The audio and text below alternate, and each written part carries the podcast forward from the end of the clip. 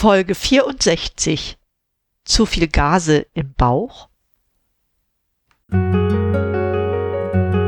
Durchatmen, der Gesundheitspodcast.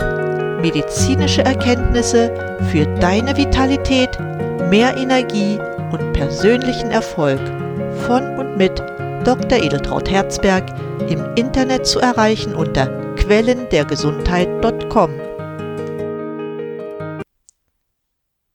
Herzlich willkommen zu einer neuen Folge meines Podcasts. Schön, dass du wieder dabei bist. Heute möchte ich weiter über den Darm sprechen. Unbestritten ist er ja das größte Organ unseres Körpers und, wie ich es in der letzten Folge sagte, für sehr viele Funktionen verantwortlich. Da wir über Stress gesprochen hatten und dabei den Zusammenhang mit den Hirnfunktionen herstellten, liegt es nahe, ein Thema zu behandeln, das für die betroffenen Menschen auch zu Stress oder zumindest zu Unwohlsein führt. Vielleicht kennst du das auch. Nach einem üppigen oder ungewohntem Essen fühlst du dich, als hättest du einen Luftballon im Bauch. Diese Ansammlung von übermäßig vielen Gasen im Magen-Darm-Trakt bezeichnet man als Meteorismus oder auch als Blähungen. Zugegeben, das ist ein Thema, über das man nicht gerne spricht. Blähungen sind für viele Menschen eine große Belastung und dennoch oft ein Tabuthema. Meistens sind Blähungen aber harmlos. Es gibt auch Krankheiten, die mit Blähungen einhergehen, und deshalb sollte man schon wenigstens mal darüber sprechen. Die Beschwerden, also wie das Gefühl, aufgebläht zu sein, Rumoren im Darm, verbunden mit starken Bauchschmerzen, entstehen durch die Ansammlung von Gasen im Darm, verbunden mit der Ansammlung von flüssigem und festem Darminhalt.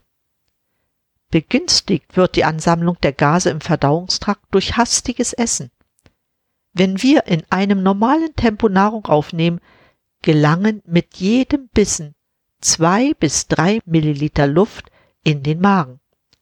Hastiges Essen bewirkt einen enormen Anstieg der aufgenommenen Luftmenge. Zu Blähungen kommt es außerdem, wenn sich während der Verdauung zu viele Gase im Darm bilden. Wird ihr Abfluss behindert, können schon recht kleine Gasmengen unangenehm oder schmerzhaft sein. Neben falschen Ernährungsgewohnheiten zählen zu den möglichen Ursachen auch eine Verengung im Darm oder ein ungewöhnlich gewundener und langer Dickdarm.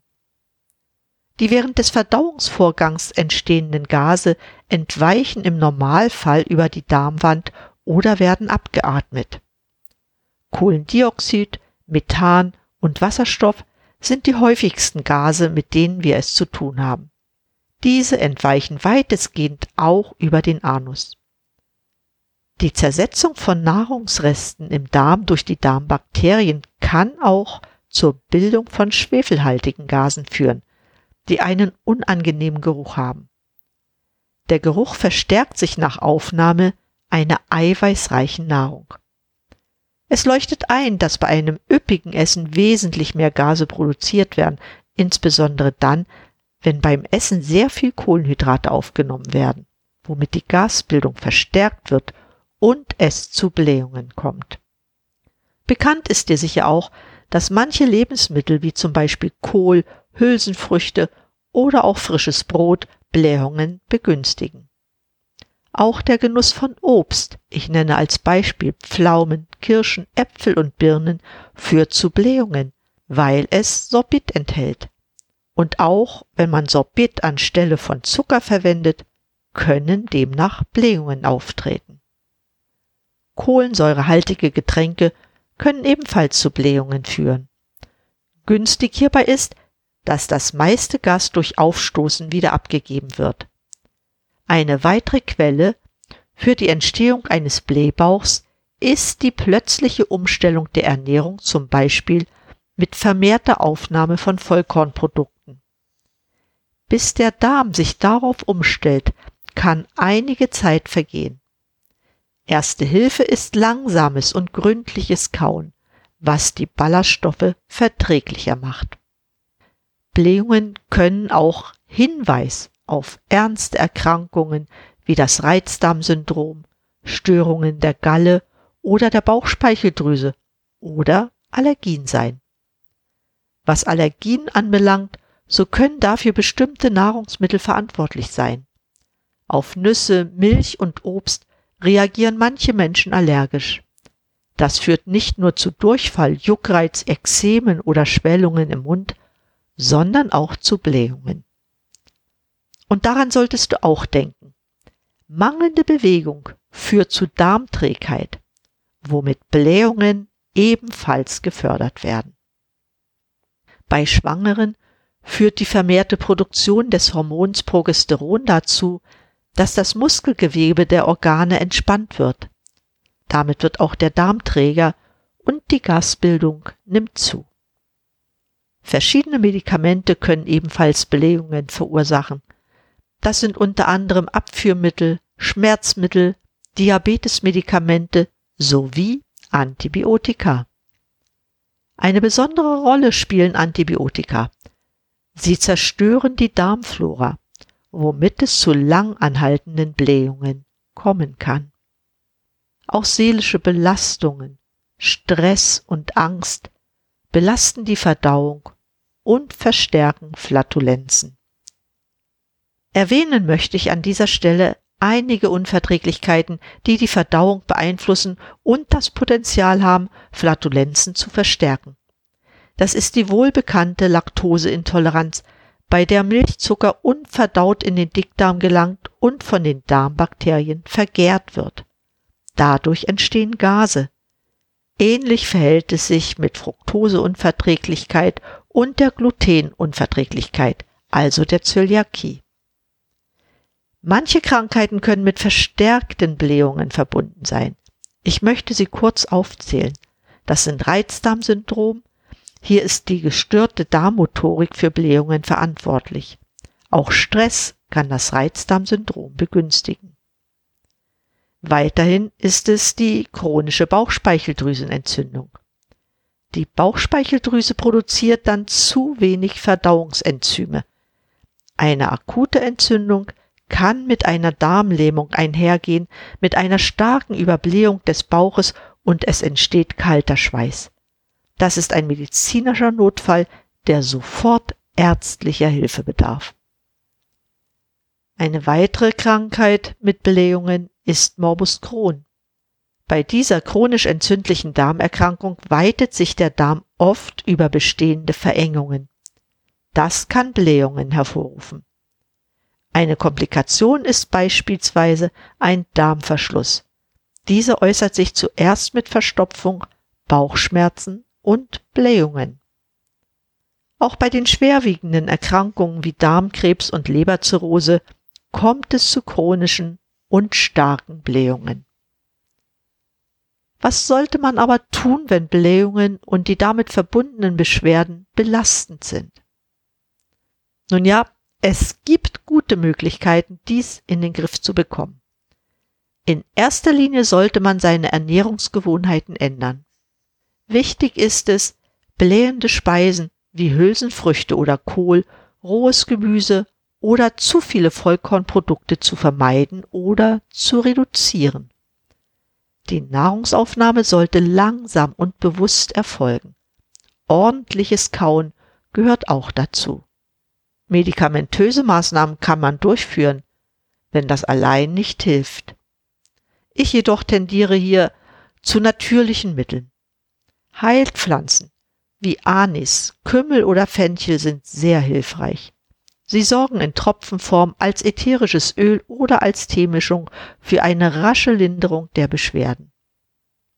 Andere pflanzliche Wirkstoffe wirken entkrampfend und entblähend.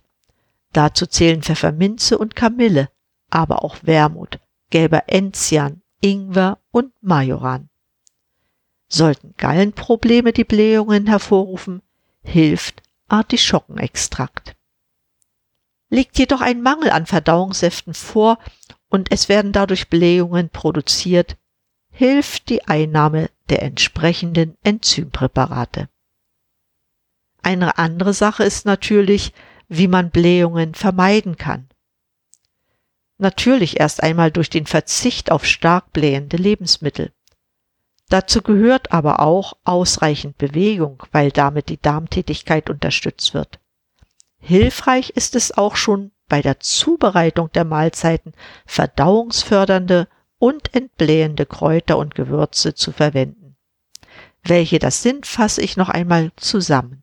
Das sind Anis, Kümmel, Fenchel, Ingwer, Koriander, Kurkuma und Majoran und sicherlich noch eine ganze Reihe mehr. Es versteht sich von selbst. Beim Essen haben Stress und Hektik nicht zu suchen. Altbewährte Hausmittel bei Völlegefühl und Bauchkrämpfen sind zum Beispiel auch eine Wärmflasche oder ein Körnerkissen. Noch intensiver wirkt feuchte Wärme. Dazu legt man ein feuchtes Tuch zwischen Wärmflasche und Bauch. Möglich sind auch Kartoffelwickel. Dazu kocht man Pellkartoffeln, zerstampft sie und legt sie auf ein Tuch. Diese warme, nicht zu heiße Masse wird auf den Bauch gelegt und mit einem weiteren Tuch fixiert. Hilfreich kann auch eine Bauchmassage im Uhrzeigersinn mit speziellen Ölen sein. Dabei werden Bauchkrämpfe gelindert und es wird für den Abgang von Blähungen gesorgt. Ja, und auch kohlensäurehaltige Getränke sollten nur in Maßen konsumiert werden, um den Verdauungstrakt nicht unnötig mit Gasen zu belasten. Sollten neben ständigen Blähungen noch Erbrechen, Bauchschmerzen und Veränderungen im Stuhlgang dazukommen, ist es wichtig, einen Arzt zu konsultieren. Abklären sollte man die Ursachen von Flatulenzen, wenn sie nach dem Verzehr bestimmter Lebensmittel auftreten oder über einen längeren Zeitraum bestehen. Ja, das war es für heute zum Tabuthema Blähungen.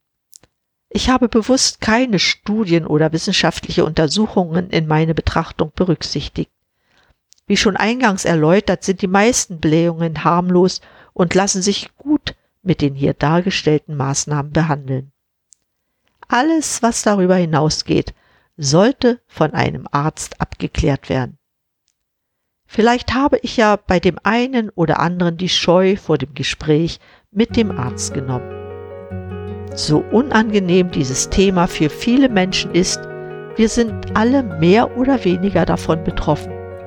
Schon das allein ist Grund genug, solche Themen nicht zum Tabu zu erklären. Ich bedanke mich herzlich für dein Interesse an diesem Thema und hoffe, dass diese Sendung auch dir einige Tipps geben konnte. Wenn es dir gefallen hat, empfehle mich bitte weiter. Bei Fragen kontaktiere mich über meine Website quellendergesundheit.com, wo du wie immer auch eine Zusammenfassung der Sendung findest. Ich wünsche dir einen schönen Urlaub, falls er bei dir geplant ist, und sage dir wie immer, bleib gesund, schalte an und atme richtig durch. Deine Edeltraut Herzberg.